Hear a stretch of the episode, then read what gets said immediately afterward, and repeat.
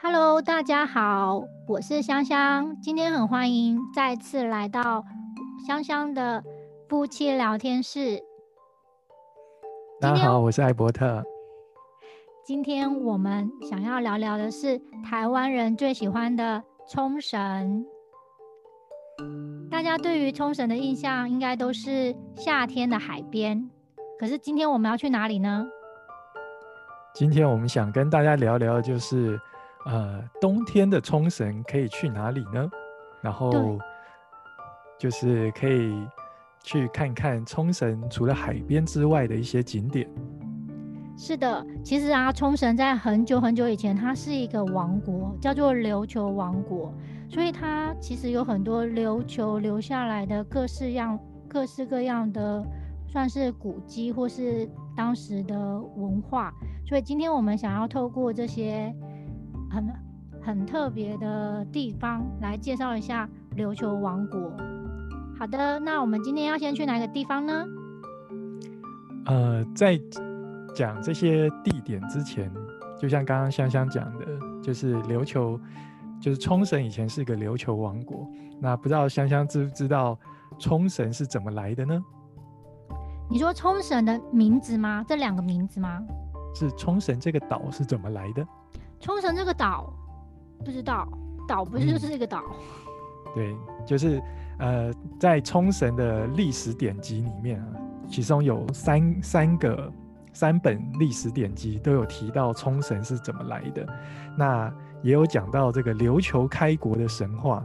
那主要就是呃，日本有因为有很多天神嘛，那日本的其中一个天神叫做阿摩美酒，他当时下凡之后，他的天地就赐他就是土壤跟草木，所以就形成了一个岛屿。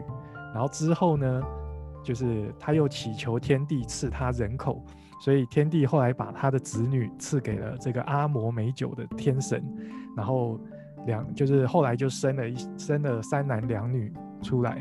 那其中长男呢，就建立了一个叫做天孙王朝。这个天孙王朝相传就是冲绳的呃最早期的一个王朝。那这个王朝呢，一共一共经历了呃一万七千多年，然后直到后来就是。王朝消灭之后，然后开始进入了就是琉球王国的的历史。那这样子的神话其实呃其实也是蛮有趣的，就是呃透过这样子的神话可以知道冲绳这边的起源。可能就是从岛屿很多岛屿开始结合，然后透过一些王朝的代代相传，然后开始有着呃琉球王国的这个历史。那今天我们呢，就是要带大家去一探这个琉球王国，也就是冲绳这边，就是一些比较有历史的一些沉积。那香香知道。就是在琉球王国这边有几座城呢？嗯，我的印象中至少有三座以上，因为我自己本身去过的有三座。嗯，其实，在呃冲绳这个这个地方呢，它总共有五座城，那其中就像香香讲的，有三座被列入呃日本一百名城之中。那是哪五座城呢？它分别是金龟人城，然后坐喜卫城、连胜城、中城城，跟大家比较熟悉的首里城。那今天我们要讲的三座城呢，就是呃中城城、金龟人城跟首里城。那不知道香香对于中城城就是有什么印象呢？呃，印象中是好像冲绳的城堡。好，呃，大部分都已经没有本店了，所以我们去的看一些城的时候，好像都只看到它的外外墙，就是石头做的外墙。所以中城城对我的印象来讲，它是在一个比较中部的地方，而且这个城是可以看到海的。不知道我的印象还是不是记忆犹新？嗯。对，就是呃，冲绳这边的城呢，基本上都是很有战略意义在的，所以它因为冲绳本身是一个岛，那这个岛其实它的呃海海岸线非常的多，那为了要能管理跟防守，那所以冲绳的城基本上都会盖在比较高的呃，比如说半山腰啊，或者是一些丘陵上面。那这个中城城也也不外乎是这样子，它是呃建制在冲绳中部的一座古城。那它的位置处于山上，所以如果你要去参观的人，会比较建议是以自驾的方式到达会比较方便。不然的话，它的这个位置上其实并不是那么方便，就是搭乘大众交通工具到达。那这个城的比较有特色的地方，就是它在入城之后，就是因为城是在山上嘛，那所以你需要走一段呃一个一个坡。那这个坡呢，基本上当然还是有一点有有有一定的斜度。那在这个坡上面呢，它实际上种植了一些樱花，所以这个地方也是就是日本冲绳这边赏樱的一个一个不错的地点。那整个中城城呢，它有一个像香香讲的有一个特色，就是虽然说它的主建筑已经不见了，但是它。它的一些城墙实际上是还留着的，所以我们就是可以透过看这些城墙来了解当时的一些建筑技术啊与历史的部分。那香香不知道知不知道中城城总共有几座城墙呢？印象中是有六座城墙。对，中城城的特色就是它是由六座城墙建筑而成的。那我们现在。如果去中城城的话，基本上就可以看到，呃，所谓的南之郭，然后西之郭、一之锅、二之锅，跟之后建的三之锅、北之锅。那这六六个城呢，就是呃中城城的一个特色。那从从城墙这边，我们就可以看到说，呃，这些城墙当时在盖的时候，它的技术上的增进。比如说，如果你来到了北之锅跟三之锅，就是比较外围的这个城墙的部分的话，那你可以看到它城墙的，就是石头的堆砌是采用龟甲状堆砌法。那这个龟甲状堆砌法呢，基本上就是把石头，天然的石头，然后去切磨成多角形，然后去把它堆合起来，然后让石头跟石头之间，因为有经经过打磨的方式，所以让它。彼此之间有更稳固的支撑，那在当时算是相当进步的功法哦。那如果你离开了三之锅，继续往上爬，就可以来到二之锅。在二之锅，你可以注意那个城墙，城墙的做法又不太一样的。二之锅的城墙呢，是呃所谓早期的逐层功法，叫做布捆堆砌法。那这个布捆堆砌法呢，主要就是把石头跟石石头。切割成方形的方式去把它堆砌起来。刚刚讲的龟状的堆砌法呢，它是把石头切割成多角形去堆砌起来。那多角形因为它的受力的点比较多，所以它可以比较稳固一点。那在这里呢，用方形的堆砌法就是属于比较早期的。那它当然就是透过上面上层去压压制下层的石头，然后让整个城墙可以比较稳固的堆合起来。那在二之锅与一之锅之间呢，会有一个石门。那如果你经过这个石门呢，那你也可以去稍微观察一下这个石门上面有一个非常。非常进步的一个建筑工艺的展现，也就是说，这个石门是采取一个拱门式建筑建筑的方式。那但是呢，石门本身是并并不像现在现代的技术会用水泥啊，或者是呃钢筋去固定。这个石门完全都是用呃天然的石头去把它堆砌而成。那透过建筑力学的方式，让整个拱形的石门可以稳固的呈现在。呈现在呃，就是城墙上面。那到至今到至今为止，都还是很稳固的，并没有任何的，就是松动的迹象。那这也是中城城一个非常非常值得看的一个点哦。那不知道香香对中城城还有什么样的呃记忆，或者是有什么样的印象深刻的地方呢？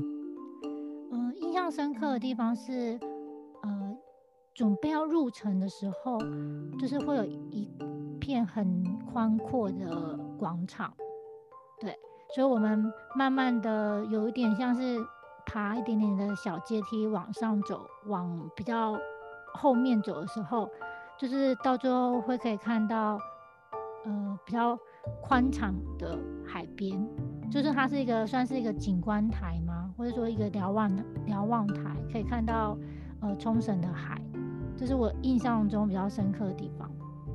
对，就是在这个这个中层层的这个景点呢，呃，因为它有很多城郭，那有些城郭是可以让你走上去的。那走上去的时候，大家其其实还是要注意一下安全，因为有些城郭它的高低落差还是很高的，所以呃，就是上去的时候要稍微注意一下，不要不要做一些危险的动作，比如说翻越一些禁止禁止去的地方啊。那就像香香讲的，城郭本身因为有高度，然后盖的地方又是在山山顶上，所以它在整个视野上面来讲是非常好的。它可以从城郭上面，你可以直接看到冲绳的外海，那也算是一个呃景色非常美好的一个景点。那不知道香香知不知道这个钟城城，就是就是它是其实是有一个呃。吉祥物，吉祥物，你的意思是说是城堡的武士吗？对对对对对。嗯，有点忘记了。没关系，那其实就是呃，如果你有到中城城，你就会看到，就是中城城的的售票口附近都会提到一个叫做护佐丸的武士。那这个护佐丸呢，其实就是中城城的吉祥物。那这个吉祥物的，呃，会以护佐丸当吉祥物的原因，也是因为历史的关系。呃，就是其实在早期中城城，中城城呢有一个有一任的城主叫做护佐丸。那这个护佐丸其实是非常忠心的一个城主。那当他发现就是其他的城，有想要谋反的意意图的时候，他开始招兵买马，准备准备避免掉这个谋反的这些这些其他的城的攻击。那可惜就是，呃，原先意图谋反的这些人呢，就是利用护佐丸他招兵买马这件事情，反而去跟国王讲说护佐丸他他是要谋反的。然后于是这个国王呢就。命令了其他人去讨伐这个护佐丸，导致护佐丸在呃包围被包围的情况之下自杀身亡。那其实后事后被发现，护佐丸他实际上是一个忠臣，那他只是因为一些呃一些心怀不轨的臣子的谗言，所以被逼着。自杀。那从此之后呢？这个忠忠心耿耿的护佐丸就成为了这个当地就是忠城城这边的一个一个忠诚的象征。那它也就是成为忠忠城城这边的一个呃吉祥物。那整个忠城城呢，基本上就是呃建议你来这边参观的话，你可能呃需要一些充沛的体力，因为毕竟它是需要爬坡的。然后，如果你在参观之前，建议还是可以先去旁边的事务所，就是他那边有个厕所，那可以先去上个厕所。因为在整个城基当中是没有厕所的，所以如果你要上厕所，你必须要再再下来这个城基，然后再走一个坡，然后才会到厕所。所以，如果你来这个中城城参观的时候，那务必就是可以先，如果有带着老人家，要注意一下老人家的。就是步步伐，然后也可以请老人家先去上个厕所，然后再来参观这个中城城。好，接下来我们就会想要介绍，呃，日本的下一座，就是呃冲绳的下一座城。那这一座城就是位于冲绳北部的金龟人城。那不知道香香对于金龟人城有没有什么印象呢？我记得我们那时候应该是先去了。那个水族馆，然后去完水族水族馆之后才到这个城，所以我印象中就是它离那霸市区还蛮远的，就是需要一点距离，应该开车要快两个小时吗？差不多。呃，从那霸过去，从那霸的话，如果如果塞车可能会需要两个小时，那如果不塞车的话，大概在一个小时多一点就可以到。那就像香香讲的，金龟人城就是位于呃冲绳的比较北边。那它如果你是要安排一日的行程的话，建议是可以跟水族馆这边做一个结合，因为它就在水族馆的附近。那水族馆因为是来冲绳必去的景点嘛，那就是呃通常去完水族馆之后，你就可以再安排一个，比如说一到两个小时来参观一下这个金龟人城。那刚刚有讲金龟人城，因为在比较北边，那呃，就是金龟人城呢，在过去又称为北山城。那这会有这个称号，是因为冲绳在过去，就是琉球王国在过去的时候，曾经有一一段时间，它是呃，它是由三个国王去共同统治这个琉球这个地区。那这个这个时代，我们称为三王时代，或者是三山时代。呃，第一个山就是一二三的山，第二个山是呃阿里山的那个山。那为什么叫三山时代呢？因为当时的当时的呃国有呃冲绳分三个国，分别是从南部开始叫做南山国，中部的中山国跟北部的北山国。那金龟人城叫北山城，顾名思义呢，它就是北山国的组成，就是当时北山国王的组成。那呃，金龟人这这个这个城呢，其实也在琉球或者是冲绳，算是非常有历史地位的。原因是因为呃，冲绳本身就是冲绳本身在在呃十十九世纪之前，基本上它都是琉球王国，也就是它是属于一个王国，并不是属于日本。统治的范围之内，然后一直到十七世纪初的时候，日本九州这边有一个萨摩藩，那他们发动了呃跟琉球的战争。那透过这个战争呢，呃，当时从萨摩藩从九州这边派派三千人的兵力往南打，那从琉球这边登陆的时候，就是从现在的金龟人村登陆，那。第一个攻击的城呢，就是金龟人城，所以金龟人城在琉球的历史上面，其实是一个蛮蛮具有历史意义的一个城堡。那对于喜欢这些历史文物的人呢，也非常推荐你们来金龟人这个地方。那刚刚讲的就是中城城这边有樱花。那金龟人城这边呢，它的樱花更是种的满满满，所以如果你是樱花季来的时候呢，这个金龟人城就会非常的漂亮。那不知道香香对金龟人城这边还有什么印象呢？呃，我记得就是冲绳的樱花季是一个，呃，它的樱花季的时间跟日本的本岛的樱花季的时间不一样，像。通常东京或是大阪的话，我们会在三月底四月初会有樱花季。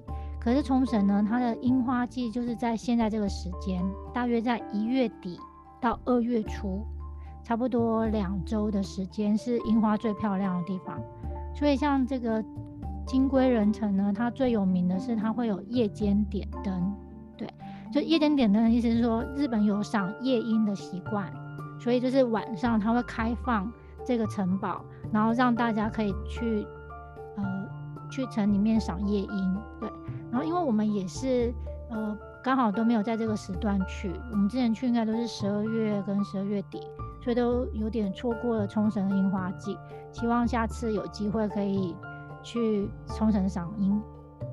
嗯，那整个金龟人城呢，呃，它的范围其实还，我我我认为算是还蛮大的。如果用快走的方式的话，这样子绕金龟人城一圈，大概也要半个小时到一个小时。所以如果有来这边有安排来这个景点的人呢，建议还是可以大概预留一个小时到一个半小时左右。那当然，如果你纯粹只是想来看看城，然后看看拍拍照的话，那大概大概也要留半个小时到一个小时左右，会比较。会比较安全一点，因为整体上来讲，这个城的范围算是蛮大的。那除了你走过这个樱花大道可以到最上面的呃城区内之外，它实际上还有步道是可以一路呃走进往往城里面走，那可以看到就是一些呃过去过去的一些村落遗迹。那在这些遗迹上面都有都有呃，就是把它围起来，然后注明说这这边挖到的遗迹是什么。那整体上来讲，我是觉得是一个算是还算是蛮悠闲的一个景点。那如果你有安排这个呃水族馆的这个行程的话，那记得可以大概留一个小时左右的时间，然后来看看这个金龟人城。那它是日本一百名城里面第九十八号的城，那它也是目前冲绳申请世界遗产，呃，十一个世界遗产的呃文化遗产的登陆地点的其中之一。那接下来呢，我们想跟大家聊聊的是，就是大家来日本一定会去，来来冲绳一定会去看的一座城。那不知道香香知不知道这座城叫什么名字呢？就是目前已经登录在世界遗产的首里城。对，这个首里城呢，它是日本一百名城的编号第一百号，那它也是刚才讲的，就是冲绳的呃十一个世界文化遗产登录地点的其中之一。那这个首里城呢，呃，因为它叫首里嘛，那顾名思义，它其实就是在过去首里这个地方。那刚刚有讲金龟人城，过去叫做北山城，因为它是北山王的居城。那首里城呢，在山王时代，它是中山中山王的居城，所以可见它是一个非常重要的城。那中山王也是后来统一整个冲绳琉球王国的一个一个一个主要的王王朝。那首里城就是琉球王国的都城。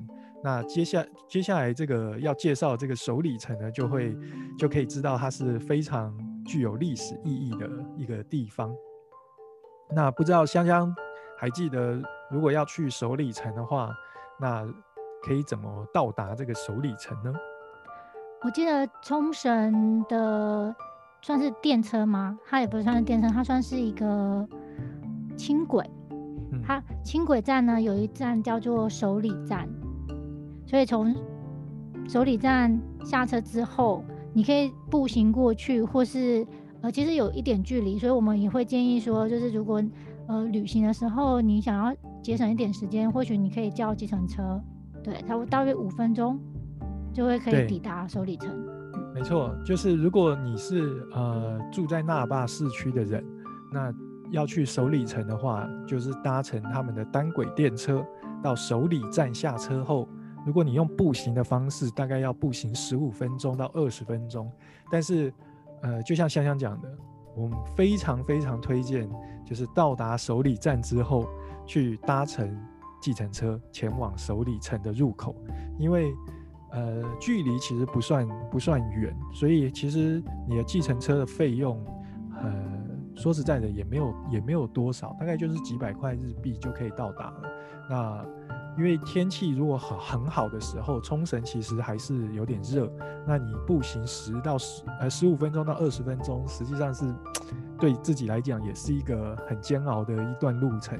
所以还是很推荐大家可以搭乘这个计程车前往这个首里城的入口。那如果你到达首里城之后呢，你会发现首里城它跟传统的日本古城长得非常不一样。那不知道香香有没有发现这个点呢？有的，因为其实首里城第一次去看到首里城的本店的时候，会以为来到中国。对，就是首里城，首里城的这个城，呃，跟日本的古城最大不一样，就是首里城深受中国文化的影响。所以，如果你来到首里城呢？呃，在入口的时候，你会看到一个非常像中国门牌的一个呃门楼。那它叫做首里门。那这个首里门其实很特别，因为虽然它叫首里门，但是你经过这个门的时候呢，它上面写的是“守礼之邦”四个字。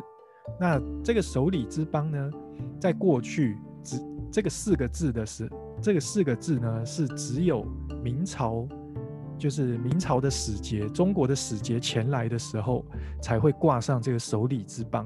那在平常的时候呢，这个门牌上面挂的字就是守礼二字，所以这里叫做守礼门。那刚刚有讲到，就是呃，首里之邦是中国使节来的时候才会挂上的嘛。那实际上就是呃，琉球王国在过去跟中国的关系其实是非常非常的紧密。那琉球王国在三王时代的时候，他们就已经跟明朝这边有所接触。那接触之后呢，就开始有做进贡的动作。那进贡的动作就让琉球王国成为了明朝的呃藩属国。那从此呢，就是琉球跟中国这边就有一些海上的贸易，那跟一些呃政治上的往来。所以在整个首里城，就会看到，就是它非常的中国化。那不知道香香知不知道，在首里门之附近呢，有一个世界遗产。我记得在首里门，呃，经过首里门之后，准备要往本店的一个上楼阶梯的之前，还没上楼梯之前的左手边有一个。好像是很具有历史意义的石门。对，这个石门是，呃，这石门呢，其实其实就是过去琉球王国国王在准备出巡的时候会来这边呃参拜的。那主要就是希望自己这一趟这一趟行程能平平安安的。那所以这个石门虽然不起眼。但是它实际上非常有历史历史意义在。那如果我们穿过了首里门之后呢，再往内走，会来到一个呃古城墙的一个门，叫做欢会门。那这个欢会门呢，其实才是首里城的正门。那之所以叫做欢会门，其实就是有欢迎之意。那主要就是欢迎过去呃中国来的这些册封使节。那 刚刚有讲到首里门上面的“首里之邦”这四个字呢，其实是由明朝的万历皇帝在册封的诏书上面所写到的。那这册封什么呢？就是册封琉球国王是一呃，就是是中国的一个一个册封国。那所以整个整个冲绳，就是整个首里城这边来讲的话。它就是深受着这个中国的影响。那在欢会门两侧呢，会有两个石狮子。那这个石狮子呢，在冲绳也是到处都可以看得到。比如说，在冲绳的一些传统建筑的屋顶上面，你也会看到这个石狮子。那不知道，呃，香香知不知道这个石狮子在冲绳叫什么什么名字呢？石狮子在冲绳叫做细撒。对。这个细撒呢，呃，跟金门的那个石狮子有点类似，就是都是有除魔之用。那所以你如果在冲绳看到看到这个屋顶上有石狮子，或者是你来这个首里城会看到欢会门两旁有石狮子，那其实这都叫做细撒。那它就是一个呃驱驱魔的呃作用这样子。那整个首里城呢，除了呃本殿之外，呃还有几个特色需要大家细心的去观看才会发现的，就是首里城内呢有不少刻着中文字的石碑。那这个石碑呢，总共有七块，那都是当时中国使节所题刻的。那分别为中山第一、灵根石会石穗、阳谷灵泉、阳谷灵园。活泼坡地，源远流长，飞泉漱玉，灵脉流分。这七个石碑呢，都可以在首里城的呃某些角落看得到。那如果你有来首里城，也可以试着找找看这七个石碑分别会在哪里。嗯，就变得有点寻宝的感觉。对，有点寻宝的感觉。那在呃首里城的最里面呢，就是会来到王城啊。那王城，香香还记得王城的颜色是什么呢？王城就是本店吗？对，就是本店。本店曾经是朱红色的，可是现在应该是在建筑中。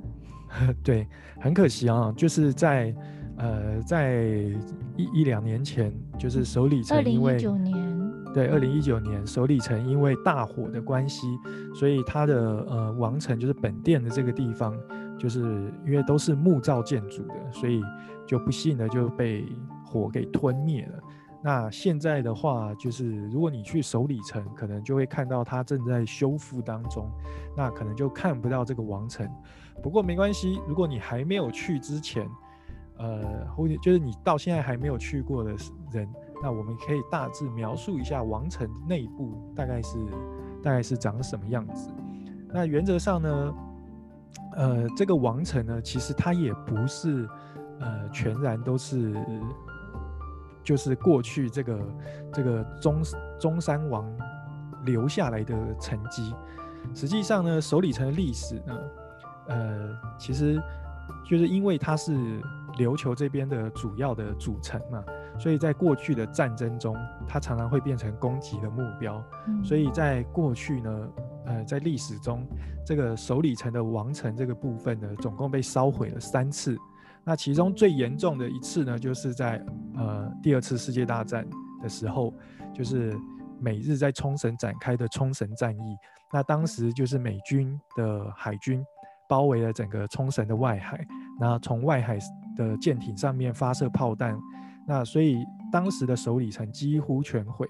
那如果你有了解历史的人，可以知道的是，二次世界大战因为呃日本有很多古城。呃，因为它是属于军事建筑，所以往往都会被被当做攻击的目标。所以在日本很多古城在二次世界大战的时候，就是被轰炸，然后造成古城就是被被烧毁或者是被炸平。那首里城也是其中一座。所以首里门呢是在一九五八年重建，那首里城的主体呢是在一九九二年。重新进行修复，所以是一个非常非常新的建筑。那不过，虽然它是一个新建筑，但是因为它还有还是拥有很重要的历史意义在，所以在二零零零年，就两千年的时候，就被列为世界文化遗产之一。那虽然说现在大家来到首里城可能看不到这个主主王城的这个主城的部分，但是。透过刚才的描述，你来首里城，其实你还是可以看得到一些，比如像像首里门啊，还有我们刚刚讲的中国使节的题的题字的石碑啊，这些都是可以让你去呃更了解冲绳或者是琉球王国这个过去的历史的部分。那不知道香香对呃整个冲绳还有什么样的事情想补充呢？嗯，应该说冲绳对我的印象来说，就是它其实呃很像日本，可是又有一个部，就有有些部分不像日本。像冲绳，它除了就是有这些琉球文化之外，其实它在它的最热闹的那个叫做什么街？国际通。国际通。对，国际通，呃，其实是它是一个呃。一公里的奇迹，它是一个很长的商店街，对。然后我觉得，当我去冲绳的这个国际通的时候，我会觉得我好像错觉来到了台湾。对，就是他给我的感觉是，哦，好像是周围都是讲日文，可是却又有一个好像不是在日本的感觉。对，所以我觉得冲绳对我来讲是一个日本的外国。对。就是呃，常常会听到有些人会讲说，就是冲绳它是最不像日本的日本，然后它像我们刚刚讲的这些城，如果你是呃日本古城的爱好者，比如说像我一样，你是日本古城的爱好者呢，你可能就会觉得哦，冲绳的城真的很跟日本的古城很不一样。对，那如果你有去看过大阪城，或者是去看过姬路城这种非常传统的日本古城，那你再来看冲绳的古城的时候，你就会发现，对，就是两个就是完全长不一样。冲绳的古城反而真的比较像是中国的城，比如说，嗯，像北京北京的圆明园啊这种，或者是呃过去过去中国的一些古城的。就是城墙很高，然后，然后里面是一层一层的城墙，然后，呃，最里面可能有一个主主要的城，就是主要的建筑物。那不像日本的古城，当然日本古城也是有一层一层的，但是日本古城的那个主要建筑物长得就是，呃，非常有日本特色的古城。所以来到来到这个琉球的那个冲绳的这个地方呢，你可以，呃。透过历史更了解这个地方。那如果你是冬天来的话，因为冬天毕竟还是比较冷一点，那你可能不能去海边。那或许你就可以跑一跑这种比较有历史意义的景点，那更了解这些这些历史。那冲绳的历史呢？嗯，如果你有兴趣，可以上网查查看。冲绳的历史其实也是也是呃一路走来蛮艰辛的。那呃，就是我们刚刚讲的嘛，首里城它可能在二战的时候有有被美军攻击过。那现在首里城虽然说呃烧毁了，但是对于冲绳，尤其是那霸这边的人来讲，它还是一个精神象征。所以相信在不久的将来，首里城还是会重建回来，然后成重新成为冲绳地区这边一个呃精神的首都。那香香不知道。还有没有想补充的呢？嗯，就是其实因为疫情的关系，所以其实我们也有好一阵子没去冲绳了，所以很希望就是呃在疫情之后呢，我们可以呃去冲绳赏樱，或者说再去冲绳把就是之前去过的城的这些城再去一次，因为我觉得这些城的风景都很漂亮，对，所以就是当做。呃，郊游踏青吗的感觉？对，没错。好的，我们今天很高兴，就是邀请了 艾伯特先生，然后来参加我们的节目。他目前呢也有一个 podcast，可以请请他介绍一下吗？你的 podcast？嗯，我目前有一个呃，就是自己开的一个 podcast，叫做爱跑步。那这个爱跑步呢，主要就是呃，因为我从大概去一年多前开始开始喜欢上跑步这个运动。那我想透过呃像我这样子的初学者，那在学习跑步的过程中的一些心得分享，那让喜有志于加入跑步的人行列的人。或者是你有想跑，但是你不知道怎么从跑步里面找到自己的乐趣的人，那透过这样子的一些心得分享，那希望能引领着这些呃初学跑步的人呢，能快快乐乐，然后轻轻松松的进入这个跑步的世界。好的。可是我们今天的节目是东京台湾女子俱乐部，所以请大家要记得追踪我们的脸书跟 IG，我们会有更新的消息，然后介绍在日本我们的生活。然后今天再次谢谢艾伯特来参加我们的，应该说参加香香的夫妻聊天室。